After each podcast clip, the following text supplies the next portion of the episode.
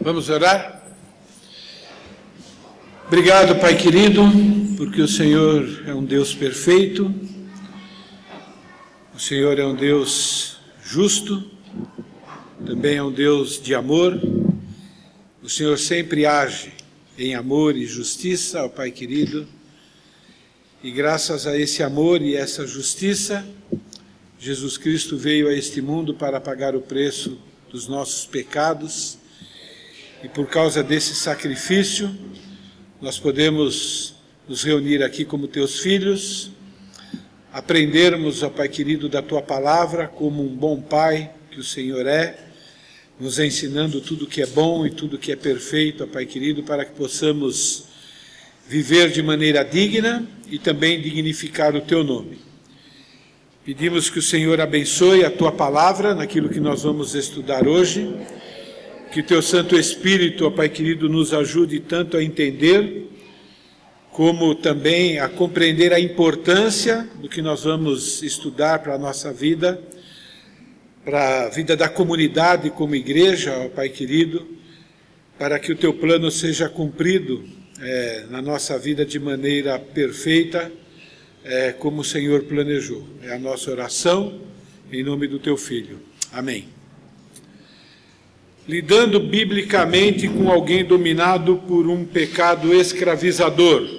Provavelmente, é, a prática dessa lição seja uma das mais difíceis na igreja e em qualquer relacionamento. Por outro lado, não praticar o que vai ser ensinado hoje é não ser igreja. É muito importante que a gente entenda isso. Né? É, eu costumo dizer, né? pessoas se reúnem em igreja com vários títulos, de várias formas diferentes. O fato de ter o título de igreja não significa que nós estamos sendo igreja. Também não estou dizendo que igreja só existe para praticar o que foi ensinado hoje, de jeito nenhum. Né? Isso é uma das partes de sermos igreja ok? Mas nós existimos para isso, nós existimos para nos envolvermos de verdade na vida uns dos outros.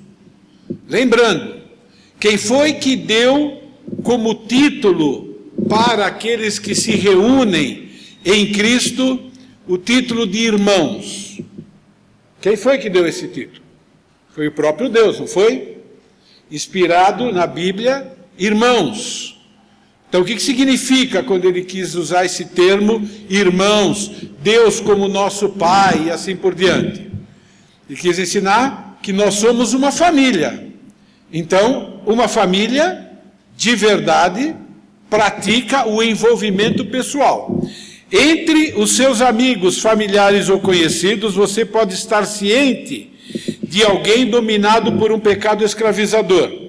Como crente fiel e amoroso, você tem a oportunidade singular de ajudar essa pessoa para que se reconcilie com o Senhor, se ela não for crente, ou seja restaurada a uma vida de paz, alegria e justiça, se ela for crente. E na semana passada, nós falamos sobre essa questão de envolvimento, não é? O envolvimento bíblico no caso de pecados, isso é, quando nós vemos algum irmão andando diferente daquilo que Deus quer, tá bom? Lembrando de novo, não tem ninguém aqui que é perfeito. Então, certamente vocês já me viram pecando e se ficaram quietos, não praticaram envolvimento comigo. Entende? E assim é quando a gente vê algum irmão pecando, nós não devemos tomar cuidado para não pecar, deixando de nos envolver. Então, o envolvimento bíblico no caso de pecado inclui pelo menos três ações, a gente viu a semana passada. A primeira ação é essa: alertar uns aos outros sobre o perigo de morte que está correndo ao não obedecer às instruções de Deus. Nossa, coisa difícil, né? Mas é Deus que diz que quando uma pessoa está vivendo em pecado, ela está correndo perigo de morte, não sou eu. Ok? Então nós vimos lá o papel do atalaia. Lembra? O atalaia tem que avisar quando o inimigo está chegando. Tá bom? Então, Paulo, ele usou essa expressão quando ele estava lá em Éfeso treinando um grupo de pessoas, ele mesmo disse lá em Atos, né, capítulo 20: Estou limpo do sangue de todos. Isso é, se vocês morrerem por estarem desobedecendo a Bíblia, eu não sou responsável por isso. Por quê? Ele diz: Porque jamais deixei de vos anunciar todo desígnio de Deus. Isso é, toda a vontade de Deus. A segunda ação ajudar uns aos outros a restaurar a comunhão com Deus através do processo de arrependimento, isso é, voltar a obedecer quando cair em pecado. Então, quando nós estamos repreendendo amorosamente, né, com toda aquela compaixão, né, alguém que está em pecado, é muito importante que nós entendamos que aquilo lá é um processo de restauração, não é um processo de ficar apontando o dedo. Mesmo porque quem é que pode apontar o dedo para alguém aqui? Todos nós estamos né, no mesmo barco, né, no mesmo plano de Deus. Né? Então nós lemos Gálatas, irmãos, se alguém for surpreendido em algum pecado, vós que sois espirituais, deverão restaurá-lo, não é uma opção. E o alvo aqui é restaurar, né? não é ficar dando bronca, não é ficar né, apontando o dedo, né? não é massacrar a pessoa, é falar a verdade em amor. Por isso que ele diz: restaurá-lo com mansidão. E se cuide, porque o próximo pode ser você mesmo. Né?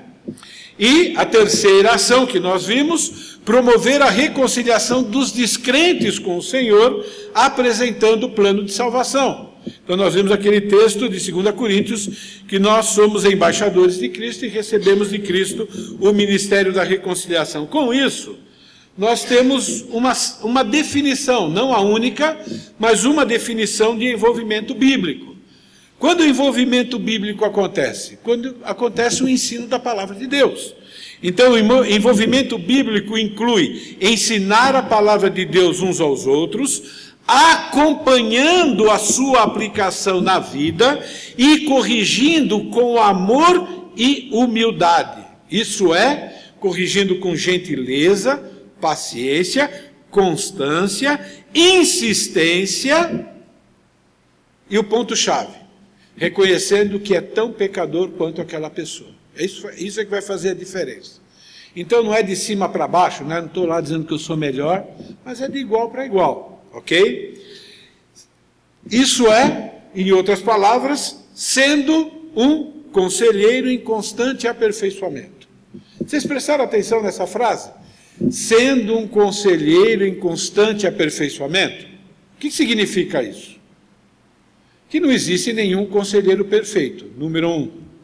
Não significa que não exista conselheiro que não vai ensinar algo perfeito. O que nós ensinamos é perfeito porque vem da palavra de Deus. Mas eu não sou perfeito, nem em ensinar e nem em praticar. É muito importante fazer esse trabalho reconhecendo essa realidade. Ok? Por isso que nós vamos estudar lidando biblicamente com alguém dominado por um pecado escravizador. Por quê? Porque esse, essa lição nos fornece diretrizes em como nós devemos nos envolver na vida uns dos outros. É, quais são os passos? Como é que eu chego para uma pessoa? Como é que o meu coração deve estar para chegar em uma pessoa? Tá bom? Nós vamos ver alguns textos é, muito conhecidos. Eu não tenho certeza se bem praticados e se conhecidos como deveriam ser. Então eu quero que vocês prestem atenção. Por exemplo, esse primeiro não é nenhuma novidade. Pecados escravizadores na vida de outras pessoas fornece uma oportunidade para que você examine biblicamente a si mesmo. Já pensou nisso? Pensa, quando você vê algum irmão em pecado, algum irmão que está no processo de disciplina e está sendo rebelde, às vezes ele vai chegar até ter que ser excluído. A primeira coisa que nós pensamos é nos examinar.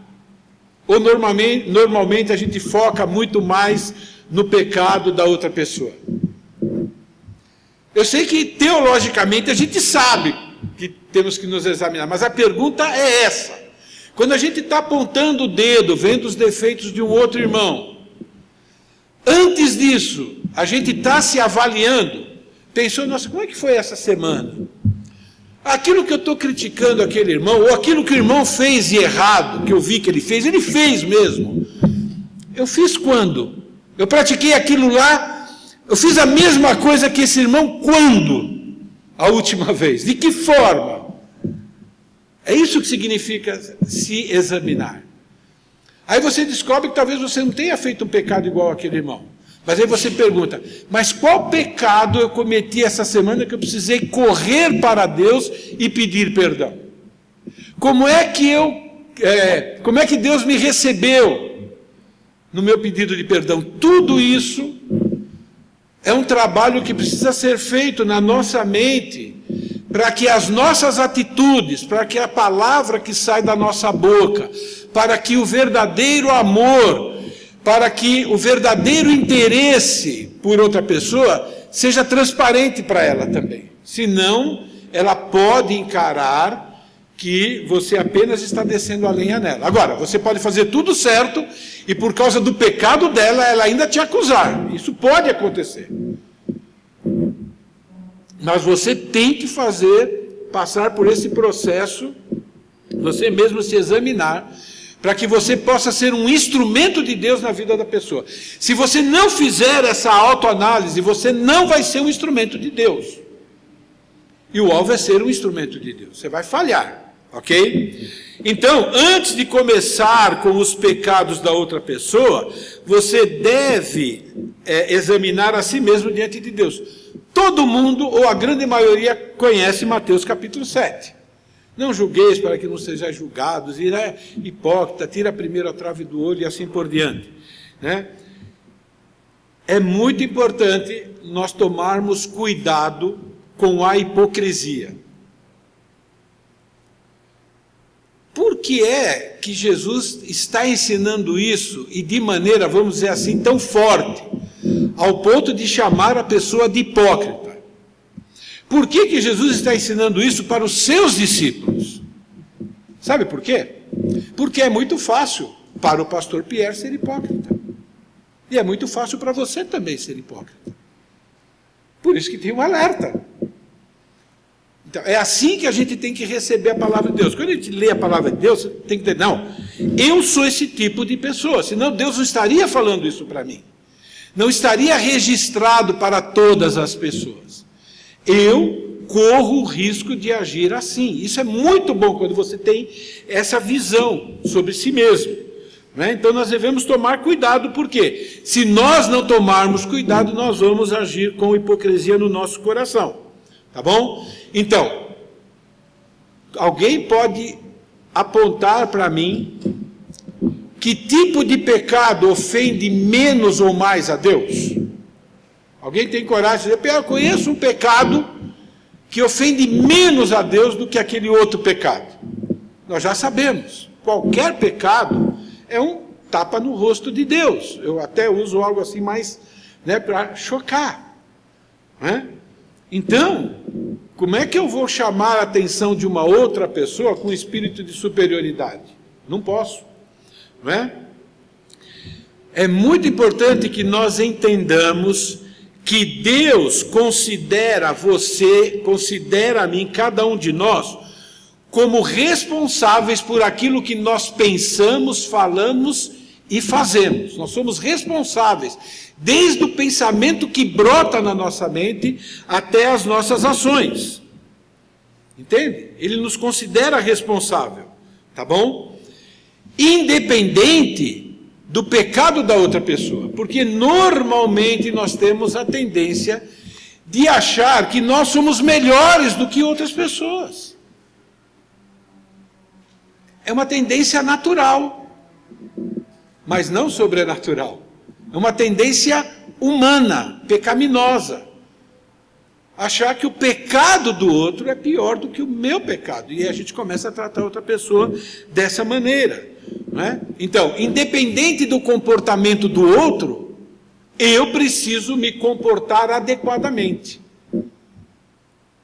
Mesmo na hora de é, tratar o pecado de outra pessoa. Mesmo que a outra pessoa tenha causado um grande prejuízo para você. Então é muito importante que nós tenhamos o hábito de nos concentrarmos primeiramente no nosso pecado. Então, toda vez que você vê alguém que teve uma atitude que você não gostou, Deus te deu essa sensibilidade, ela pode ter, pode ser que você tenha razão, isso é, aquela pessoa realmente está tendo um comportamento pecaminoso, mas a primeira ação você tem que olhar para você mesmo. Você tem que conversar com Deus a respeito de quem você é. E quando você olhar para aquela pessoa, você tem que dizer: bom, lá está alguém que, no mínimo, é tão pecadora quanto eu. Mas esse texto vai além, tá bom? Esse texto ensina que nós devemos ser mais severos ao tratar o nosso próprio pecado do que o pecado do outro. Não é isso? Por que, que ele diz assim, hipócrita? Ele está dizendo isso para todo mundo. Ele diz, não importa o pecado que a outra pessoa cometeu, ok? Você é hipócrita se você não tirar a viga do teu olho para poder enxergar claramente o cisco do olho do seu irmão. Porque é que inspirado né? Aqui é o próprio Deus, é porque é Jesus que está falando, não é? Ele diz que você tem que olhar para o seu pecado como um poste, e o pecado que você viu o outro irmão cometer, não importa qual. Pensa no pior pecado do mundo. Deus está dizendo, olha lá como um cisco. Por quê? É? Então, nós temos que considerar o nosso pecado como uma viga. Por quê? Em primeiro lugar, e talvez o ensino principal aqui é o seguinte: se nós não olharmos e não estivermos tratando o nosso pecado ou o nosso estilo de vida pecaminoso de maneira bíblica, é impossível enxergar o pecado do outro irmão como ele realmente é. Você está se enganando. Talvez você esteja até vendo pecado onde não tem porque você está cegado pelo seu próprio pecado. Por isso que ele diz: você tem que tratar a sua vida primeiro, você tem que fazer uma autoanálise, você tem que estar acertado com Deus. E acertado com Deus, você já sabe, né? Não significa ser impecável, significa estar tratando o seu pecado de maneira bíblica. Isso é, o seu pecado tem que ser devidamente reconhecido devidamente confessado para Deus e para outras pessoas, e deve ter um plano já para não cometer aquele pecado de novo. Quando você fez isso, mesmo que o pecado tenha acontecido há um segundo atrás, você está em ordem com Deus. E agora você já não tem mais aquela viga, porque uma viga, ó, uma viga você não consegue enxergar nada na sua frente. E agora você vai conseguir ver claramente o pecado da vida do outro irmão, com o intuito do quê? De apontar o dedo? Não. De ajudá-lo. Por quê? Porque o pecado estraga a vida da pessoa. Se eu vejo meu filho fazendo uma coisa errada, eu sei que aquilo vai trazer maior prejuízo para a vida dele. Um pai amoroso vai fazer o quê? Vai deixar o filho se arrebentar? Vai lá com todo amor, com todo jeito, né? E, e se é teimoso, vai falar de maneira dura, mas amorosa. E se é muito teimoso, vai pegar a vara, pode ter a idade que ele tem. Deus mandou. Mas ainda né, de maneira bíblica. Então, irmãos, é muito importante esse primeiro ponto. Eu sei que todos nós conhecemos esse texto. Mas a pergunta é: nós temos todo esse cuidado cada vez? Né? E uma tendência que nós temos também é ver o nosso pecado e não amar o outro irmão suficientemente para ir até ele e apontar o pecado dele. A maioria não quer fazer essa parte. E muitas vezes, ao fazermos, nós vamos ser acusados de falta de amor, mas tudo bem. Mas você tem que fazer o que Deus manda. Ok? Próximo item é muito importante. Você deve ser um praticante fiel da palavra, pois a sua obediência às Escrituras baseia-se no seu amor ao Senhor e não no comportamento dos outros. Por que, que nós temos essa exortação para tirar ou para ajudar um irmão que que está lutando com o pecado lá? Não é? Olha esse texto de 2 João. E o amor é esse. Quer dizer, qual é? Ele mostra o que é verdadeiramente amar a Deus. Nós conhecemos, né? Que andemos em obediência aos seus mandamentos. Como vocês já têm ouvido desde o princípio, o mandamento é este: que vocês andem em amor. Qual é o significado da palavra andar aqui mesmo? O que, que é andar amor? Escrever amor ali, amor ali. Ah, bom, aqui está escrito, piso aqui. Ah, vou pisar só onde tem amor. Né? Indiana Jones, lembra quando ele tinha que entrar naquele lugar, tinha que pisar no lugar certo, senão caía tudo? Não é isso que ele está falando. Então, o que é andar em amor? O que, que o termo andar significa? É uma figura de linguagem. Para quê? Hã? Estilo de vida. Isso é, cada Cada ação, cada pensamento. Andar significa isso. Ok? Então, é preciso ser obediente, por exemplo, para corrigir uma pessoa em amor quando você vê alguém pecando. Você precisa ser obediente a esse mandamento. E você, para cumprir esse mandamento de forma agradável ao Senhor, você precisa ter um estilo de vida de estar obedecendo ao Senhor, mesmo quando peca. Como é que a gente obedece ao Senhor quando a gente peca? Confessando, parando de pecar e, e vai em frente. Né? Então, andar em amor inclui aqui, ó, ser obediente em tudo, inclusive em aconselhar o outro, em estimular o outro, em exortar o outro, em puxar a orelha com mais firmeza se a pessoa está sendo rebelde, mas ainda em amor. E se omitir em obedecer esse mandamento é falta de amor. Ponto final. É o que Deus diz. Tem outros itens aí, vocês vão estudar em casa, tá bom? Item 2 de algarismo romano. Crentes e descrentes precisam conhecer os efeitos dos seus pecados escravizadores. Por que, que nós temos essa exortação? Gente, é, ó, nós temos que acreditar para praticar. Ajudar um irmão que está em pecado é a maior atitude de amor que você pode ter para com essa pessoa. Não existe outra atitude amorosa maior do que essa. Lógico, fazendo de maneira bíblica. Ou nós estamos acreditando numa mentira. A mentira de que é possível cometer pecado, não acertar aquele pecado com Deus e você se sair bem. Pecado sempre traz morte, porque o salário do pecado é a morte.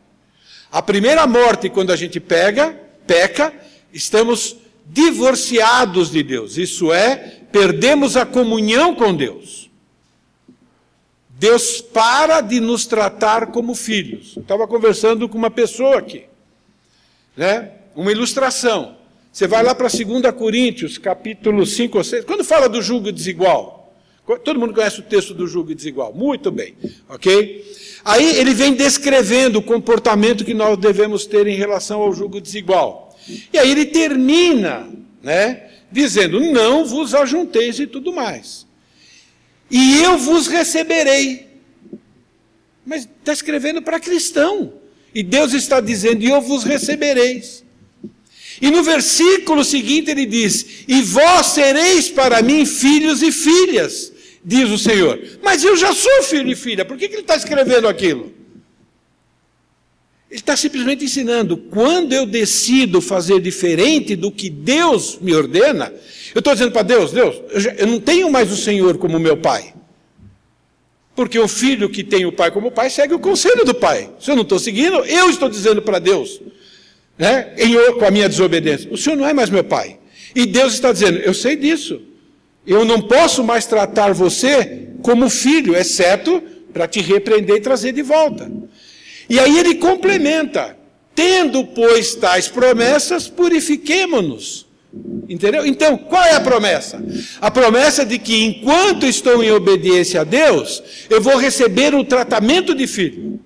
E quando eu estiver em desobediência a Deus, eu não vou receber o tratamento, aquilo que são bênçãos de filho. É certo o tratamento de volta para mim, meu filho, e você sabe que esse tratamento inclui até a disciplina baseada em Hebreus 12. Então é muito importante que nós entendamos isso. Então, alguém está andando por um caminho errado. A maior prova de amor que nós temos não é fingir que não está acontecendo nada, não. Isso é falta de amor, isso é odiar o irmão. E, e odiar a Deus, né? Porque você não está obedecendo a Deus.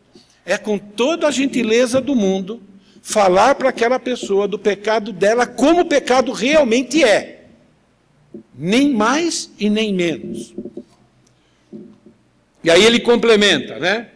A pessoa dominada por um pecado escravizador não consegue perceber o pleno efeito daquela prática pecaminosa na sua vida e na vida de outros irmãos por vários motivos. Mas eu quero primeiro enfatizar isso. Quando uma pessoa entra num processo de pecado, começou um problemão na vida daquela pessoa. Porque ela começa um processo de insensibilidade. Por isso que no Antigo Testamento, qual é a doença que está diretamente ligada a um pecado? A lepra. O que, que a lepra faz? Faz com que a parte que está leprosa fique insensível. Isso é um efeito do pecado. A pessoa não percebe os danos do pecado na vida dela. Ela não percebe. Ela entrou num processo, né? por isso que precisa de alguém para alertá-la. E esse alguém começa pelos irmãos em Cristo. Então, o pecado tem poder de enganar uma pessoa a ponto de ela não ver o pecado como realmente é. Ela acha que ela vai se sair bem no final. Ela acha que tudo vai acabar bem. É, é, ela começa a se enganar, ela começa a pegar a teologia e começa a distorcer. Deus é amor, então porque Deus é amor, ah, então ele, ele me ama, ele é que nem pai, ele não vai me punir, né? E é errado, porque a Bíblia diz que Deus pune quem ama. Quem, não ama, quem Deus não ama, quem não é filho, Deus não trata, porque vai direto para o inferno. Mas quem é filho recebe o tratamento aqui. Né? Então isso é muito importante. E por que a pessoa ela está nesse estado de engano? Porque ela está concentrada em satisfazer os seus desejos egocêntricos, em primeiro lugar. Isso é idolatria. Já sabemos, isso é idolatria do coração, né? Deus deixa de ser a pessoa mais importante na minha vida, para que aquilo que eu desejo agora é a coisa mais importante da minha vida. É isso. É uma idolatria. Quer dizer, eu deixo de agradar a Deus para agradar a mim mesmo, ou para agradar uma outra pessoa. Quer dizer, alguém ou alguma coisa ou algum prazer tomou o lugar de Deus. Então nós temos esse texto de Tiago que é conhecido, cada um é, é tentado pela sua própria cobiça, quando essa esta arrastando e seduzido, e a cobiça, tendo engravidado, dá luz ao pecado. Então você vê aí a sedução, que significa você ser enganado. É? A pessoa também, ela não consegue perceber plenamente o seu pecado, por quê? Porque ela está presa no engano espiritual, desconhece que tipo de pessoa realmente é. O que significa isso? a pessoa não se vê como pecadora. Ela não se vê como Deus a vê. Olha esse texto de Tiago. Sejam praticantes da palavra e não apenas ouvintes, enganando-se a si mesmo. Aquele que ouve a palavra, mas não põe em prática, é semelhante ao homem. Então ele começa a falar desse engano. Agora, sabe qual é o termo usado no original para esse termo enganando-se, eu vou ler no grego. É, não é porque sou bom em grego, tá bom, gente? Mas é porque vocês vão entender. Porque ela tem uma palavra que na língua portuguesa vai nos ajudar a, entender isso. Essa palavra é paralogizomai. Ou paralogizomai. Que deriva a palavra lógica. Entende? Lógica, logizomai. O que, que significa isso? Ela começa a ter uma lógica deturpada. Esse é o engano. Ela começa a racionalizar aquela situação, de tal maneira que aquilo que é pecado acaba não sendo mais pecado. Acaba até achando que isso é uma bênção, que é algo bom, que é algo que agrada a Deus. Então, é se enganar com uma falsa lógica, com um falso raciocínio, é se iludir com um raciocínio errado. Então, eu, por exemplo, citei essa questão do julgo desigual, né? Então, eu lidei muito com isso. E é impressionante, né, que até familiares chegavam, nossa, mas aquela pessoa, ela é tão boazinha, ela é tão educada, ela é tão trabalhadora, ela é tão honesta. Eu acredito que tem não cristãos, infelizmente, muito mais honestos de pessoas que se dizem cristãs. Mas Deus não, não, Deus não usa essa lógica, entende? Deus simplesmente diz assim: olha, quem não é filho de Deus é filho de quem? Do diabo. É Deus que está falando, não sou eu. E como pode ter comunhão luz com trevas? Não importa que é um diabo bonzinho, que usa batonzinho, que é, é educadinho, que é. Não importa. Entende? É capetinha. Entende? E capeta é capeta, nunca vai deixar de ser capeta. Não tem jeito. Entende? Ele vai ser bonzinho numa área, até você não alfinetar ele. Então, é lógica. Mesma coisa. Não é? Quantas, quantas ordens nós temos em relação a usar bem o nosso tempo? Não, é? não fazer demais nem A, nem B, nem C. E a gente começa a lógica. Né? Mas eu preciso daquilo, mas eu preciso daquilo outro. E assim vai. E a gente acaba se enganando. E por último, eu eu vou até ganhar mais, vou dar até mais dízimo. Olha, Deus vai ficar feliz. Né? Mas aí você deixou de ser bom pai, deixou de ser boa mãe, deixou de ser bom cristão, deixou de ser bom cidadão, enganou todo mundo. E daí? Mas a gente, as pessoas acreditam né, que aquilo no final é bom. Essa lógica. O pecado tem esse poder. Por isso que a gente precisa tomar cuidado e voltar para a palavra. E alguém precisa nos alertar. Né? Em amor tal. Ah, a pessoa também não consegue perceber o pleno efeito do seu pecado porque ela perdeu o poder de discernir claramente o bem e o mal. Gente, Batista é que nem fariseu, agora cuidado. Tá bom? Eu estou falando do fariseu lá da época de Jesus, positivamente no que se refere a conhecer a lei. Até outras denominações exaltam o nosso conhecimento teológico. Sabem disso? Encontrei muita assembleia falando, não, Batista, não, Batista conhece Bíblia. Não é? Lá no seminário, quando estudava, tinham vários assembleianos fazendo curso de teologia, porque reconhecia né, que o ensino lá é, é bíblico. Né? Então, gente, teologia não dá discernimento para conhecer bem e o mal, por incrível que pareça. Conhecer bem e o mal é área de sabedoria. Agora, sem teologia você não conhece. Mas só teologia não é sinônimo de sabedoria.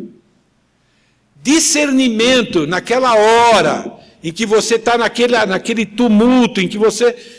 É a obediência à palavra que vai te dar esse discernimento. Isso é a prática em obedecer. Olha o que Deus diz aqui: o alimento sólido é para os adultos, os quais, pelo exercício constante, não está dizendo pelo conhecimento, pelo exercício constante, tornaram-se aptos. Foi um, é um processo de discernir tanto o bem quanto o mal. Então, alguém que está que está acalentando um pecado na sua vida, ele está perdendo o discernimento. É muito importante. Conhece teologia, porque a teologia está na cachola, mas está perdendo o discernimento. E vocês conhecem um monte de gente assim, que conhece muita Bíblia, e quando você vai conversar com a pessoa, você vê ela tomando um monte de decisão pecaminosa, e conhece muita Bíblia. Quantos pastores vocês conhecem que até perderam o ministério pastoral? Cheio de teologia na cabeça. Eu corro esse risco. É só parar de obedecer, só começar a brincar com o pecado. Cada um de nós. Né? E às vezes começo, não percebo, né? faz parte né? da velha natureza, e Deus me deu uma igreja para mim, que me ame o suficiente para chegar e falar, Pierre, toma cuidado com isso. Pierre, será que eu observei direito? Pode ser que eu esteja enganado, você já chega assim, né? Pierre, não sei se eu vi direito, se eu não vi. Se eu não vi, você me desculpa, eu preciso falar um negócio para você. Eu acho que você fez isso, isso, isso, ou você pecou nisso, nisso, quando falou isso, isso e aquilo. Olha, ajuda a barbaridade. Né? Agora, esse outro texto é muito interessante. Ele faz uma afirmação para os descrentes. Quem não tem o Espírito não aceita as coisas que vêm do Espírito de Deus, pois são loucura, e não é capaz de entendê-las, porque elas são discernidas espiritualmente. Todo mundo conhece esse texto, né? O descrente não consegue entender a Bíblia, tá bom? Por quê? Porque é só pelo Espírito. Agora, pergunta: que tipo de pessoa é o cristão que, por exemplo, não obedece ou não considera Efésios 4:30, a ordem de não entristeçais o Espírito de Deus. Por que, que nós temos essa ordem? Essa ordem está relacionada a não ter o Espírito Bom, e o outro texto de Tessalonicenses 5,19? Não apagueis o espírito. Não sei qual é a sua interpretação, ok? Eu vou dar a minha interpretação por enquanto. Se um dia eu mudar, não tem problema com isso. A interpretação que eu tenho é que um cristão, ao entrar num processo de não tratar o pecado de maneira bíblica, isso é, começa a brincar com o pecado, ele perde a ação do Espírito Santo em sua vida. Isso é, a sua consciência começa a ficar doentia e pode ficar até cauterizada.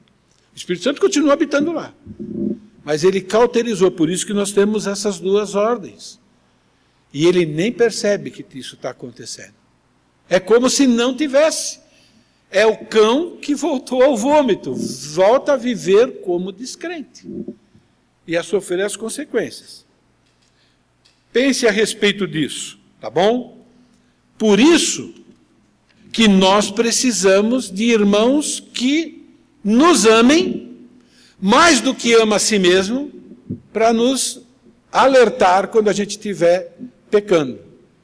Por quê? Precisa amar mais a pessoa que está pecando do que a si mesmo. Porque quando a gente vai alertar alguém, a gente pode tomar um murro na cara, Talvez não fisicamente, mas talvez você vai tomar uma resposta atravessada, talvez você vai ser acusado de alguma coisa, mas você tem que deixar de se amar nesse momento, né? E amar a Deus e amar aquela pessoa o suficiente para tratá-la como Deus quer que nós a tratemos, tá bom?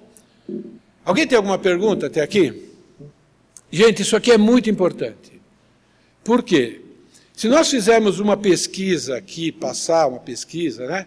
Qual foi a última vez que você viu um irmão tal e você conversou com ele? A gente vai ver algumas respostas, né? E quantas vezes você viu e você deixou para lá? Aí você vai ver o quanto isso aqui é importante. Né? E não dá para ser uma igreja saudável se a gente não praticar isso. Além de acontecer uma sobrecarga na vida de um grupo de pessoas, talvez pastores, diáconos e mais alguns, eles vão ficar sobrecarregados, que eles não vão conseguir fazer a tarefa. Por quê? Porque quando você vai conversar com aquela pessoa, você está pronta também para ajudá-la. E é por isso que vocês ficaram quatro anos aqui estudando autoconfrontação. Entende? Para que vocês sejam pessoas que possam ajudar uns aos outros. Porque Deus ordena. Deus, é, Colossenses, né? Habite ricamente a palavra de Cristo nos pastores. Está é, lá assim? Habite ricamente a palavra de Cristo nos diáconos. Habite ricamente a palavra de Cristo na liderança. Está tá assim lá? Não. Habite ricamente a palavra de Cristo em vós, a igreja toda. Instruí-vos e aconselhai-vos mutuamente. Temos que dividir o trabalho, senão não vai acontecer. É frustração para todo lado. Não tem jeito.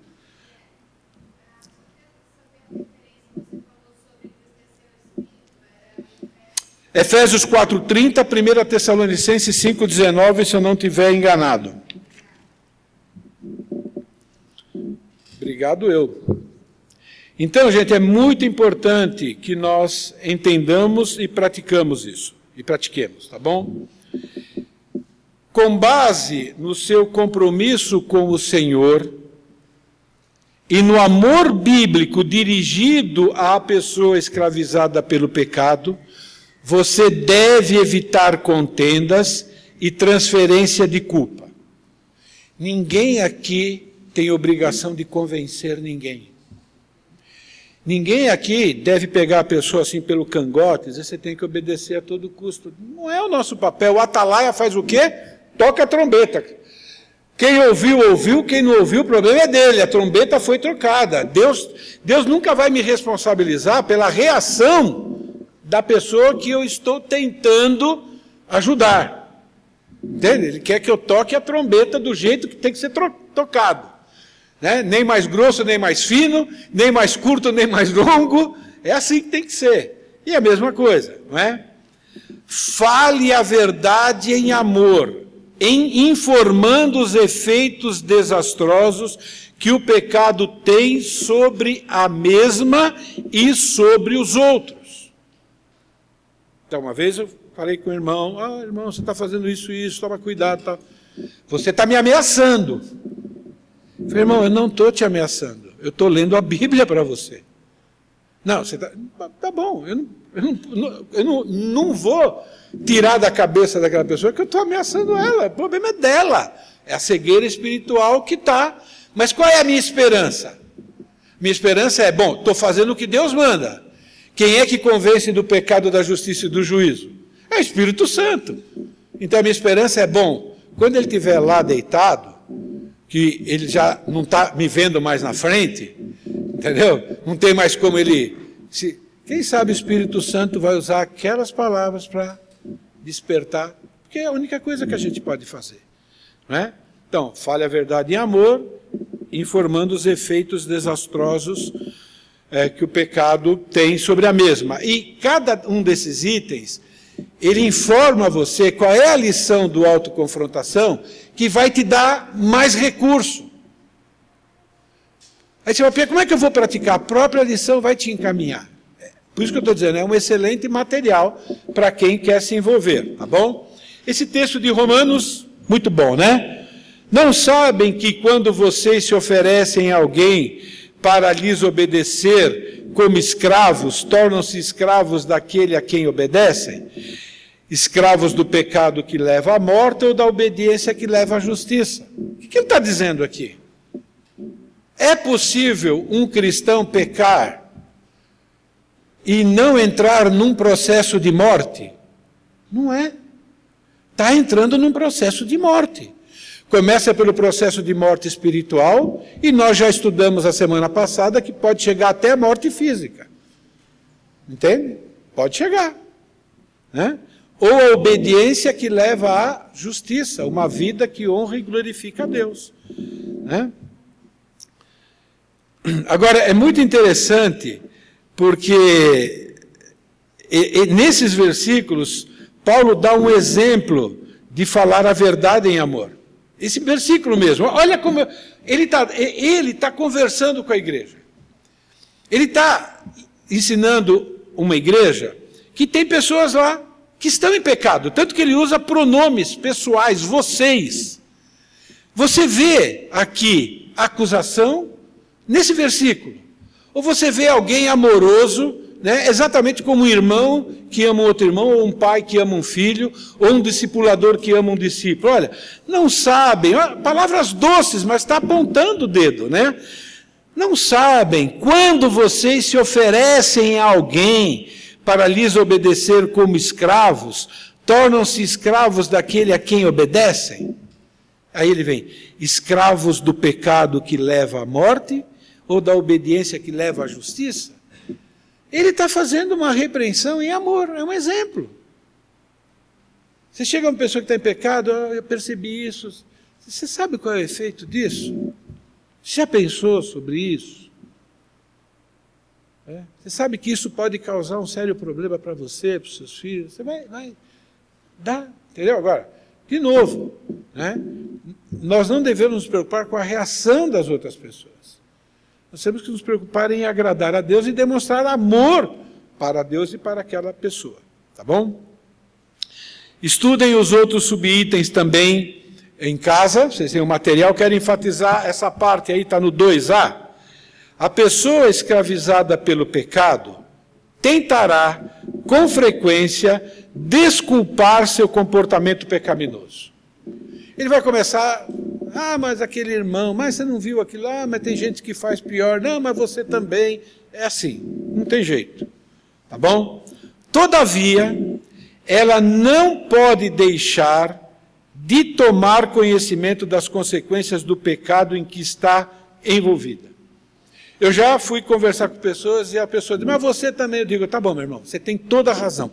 Eu também, tá bom? Então eu vou fazer o seguinte: eu comecei a conversar, vou tratar do seu pecado, depois você pode tratar do meu à vontade. Então eu vim aqui para dizer que se você continuar assim, aí. Eu, pronto. Eu estou fazendo o meu papel. Por quê? Porque a pessoa está tentando me impedir de ser um instrumento nas mãos de Deus. Então, com todo o amor, né, a gente vai lá. Né? Todavia, você não pode deixar de tomar conhecimento das consequências do pecado que está envolvido. Essa é a responsabilidade do atalaia. O atalaia tem que dizer, você está correndo perigo. Né? O cara vai dizer, mas você também está. Bom, mas, mas tá bom, eu também estou. Tá então vamos lá, vamos correr junto. vamos parar de pecar junto, então. Você está dizendo, então, qual é o meu pecado? Ah, tá, ah, Tá bom, então vamos lá, vamos começar junto, tá bom? Você me discipula e eu te discipulo. O que não pode é ficar como está. Tudo certo, vamos em frente. Pois existem fatos observáveis e mensuráveis. Tem coisas que a gente consegue mentir, por, perceber. Por exemplo, exemplo de mentira. A gente consegue vê bem quando a pessoa está mentindo. Gravidez fora do casamento, são consequências de pecados sexuais, doenças. Quer dizer, existem várias consequências que você pode até apontar: olha, aquela pessoa, você viu o que aconteceu, vai acontecer com você também. Olha aquela lá. Você pode apontar e ajudar a pessoa a entender. E pronto, você já fez o seu papel. De novo, né? O, o, nós não temos a obrigação de convencer. Ok? A nossa preocupação é ser amoroso, ser paciente. Né? Ser gentil, mesmo quando a pessoa. Né? Esse é o nosso papel. Ser manso. Três em algarismo romano. Quando você lidar com uma pessoa escravizada pelo pecado, você deve usar todos os recursos bíblicos e permanecer fiel às Escrituras em todos os aspectos. Lembrando, tá bom? Para encucar mesmo, ok? Ajudar uma pessoa, isso é, apontar amorosamente para a pessoa um pecado que ela está cometendo é o maior ato de amor que nós podemos ter para com aquela pessoa. Tá bom? E Deus nos considera responsáveis em fazer isso. Tá bom? Agora, enquanto nós estivermos fazendo isso, nós temos que usar recursos bíblicos: a palavra de Deus, a oração e o Espírito Santo. Ok? Eu já senti vontade de pegar a pessoa aí, mas não, faz parte de recurso bíblico. Entende? Mas que dá vontade, dá, mas não podemos. Não é? Às vezes dá vontade de ir também, né? Dar uns berros, né? A Bíblia diz que sem gritaria. Então, vontade de fazer um monte de coisa a gente tem, mas a gente só pode fazer o que a Bíblia manda, tá bom? Você não é responsável por mudar uma pessoa dominada pelo pecado. E você nem mesmo é capaz de fazê-lo. Mudança permanente na vida de uma pessoa é obra do Espírito Santo e está relacionada com a obediência à palavra de Deus. Ponto final. Esse texto é fantástico. Coloca o peso em Deus e ponto. Ora, é necessário que o servo do Senhor não viva a contender, e sim deve ser brando para com todos, apto para instruir, paciente, disciplinando com mansidão os que se opõem, na expectativa de que Deus lhe conceda não só o arrependimento para conhecerem plenamente a verdade, mas também o retorno à, sensatez, porque a lógica dele está virada. Agora ele precisa da lógica bíblica, né? Livrando-se eles dos laços do diabo, tendo sido feitos cativo por ele para cumprirem a sua vontade. Essa palavra aí, ó, que Deus os conceda, esse verbo significa Deus é o único que pode fornecer as coisas necessárias para uma pessoa se arrepender. Esse é o papel de Deus. Da mesma forma que a conversão tem a ver com Deus, nós pregamos o Evangelho para todo mundo. Quem é que tem o papel de converter? É Deus. O Apolo plantou, não, Paulo plantou, Apolo regou, mas no final de tudo, né, quem dá crescimento é o Senhor. O nosso crescimento vem do Senhor. O arrependimento também vem do Senhor. Não é? Não, isso não significa que a pessoa não é responsável diante de Deus. A pessoa que está em pecado, ela é responsável porque ela entrou no processo de pecado. Mas está dizendo que eu não sou responsável em mudar uma pessoa. Isso é muito bom. Né? Porque às vezes a gente acha que nós temos essa responsabilidade e fica bravo ainda quando a outra pessoa não corresponde. Eu achei tem que falar com Deus. Nem é tanto com aquela pessoa. Aquela pessoa é brandura e palavra de Deus e fazer o que Deus manda. Né? E é interessante, né? Esse termo conceda está no modo subjuntivo. Modo subjuntivo você já sabe o que significa, né? É o modo da possibilidade, não é uma promessa. Deus nunca prometeu é, pegar um irmão que decidiu entrar num processo de pecado, trazê-lo de volta. Deus nunca. Não existe essa promessa. Por isso que quando a gente entrar num processo de pecado, a gente tem que tomar cuidado. De achar que pode sair a qualquer momento. Entende? Não estou dizendo que Deus não vai dar arrependimento naquela última hora, mas eu estou dizendo dele se arrepender, de voltar a ter uma vida e receber as bênçãos de uma obediência não é garantido. Não é garantido. Está aqui no modo subjuntivo. Depois vocês pensam nisso. Tá bom? Tá bom? Acho que eu vou parar por aí. Estou escutando barulho. Ok? Na semana que vem a gente continua. Tá bom? espero não estar sendo cansativo, mas eu quero inculcar, por isso que essas aulas estão sendo gravadas também para que ele volte lá, medite, tá bom? Deus abençoe, amados.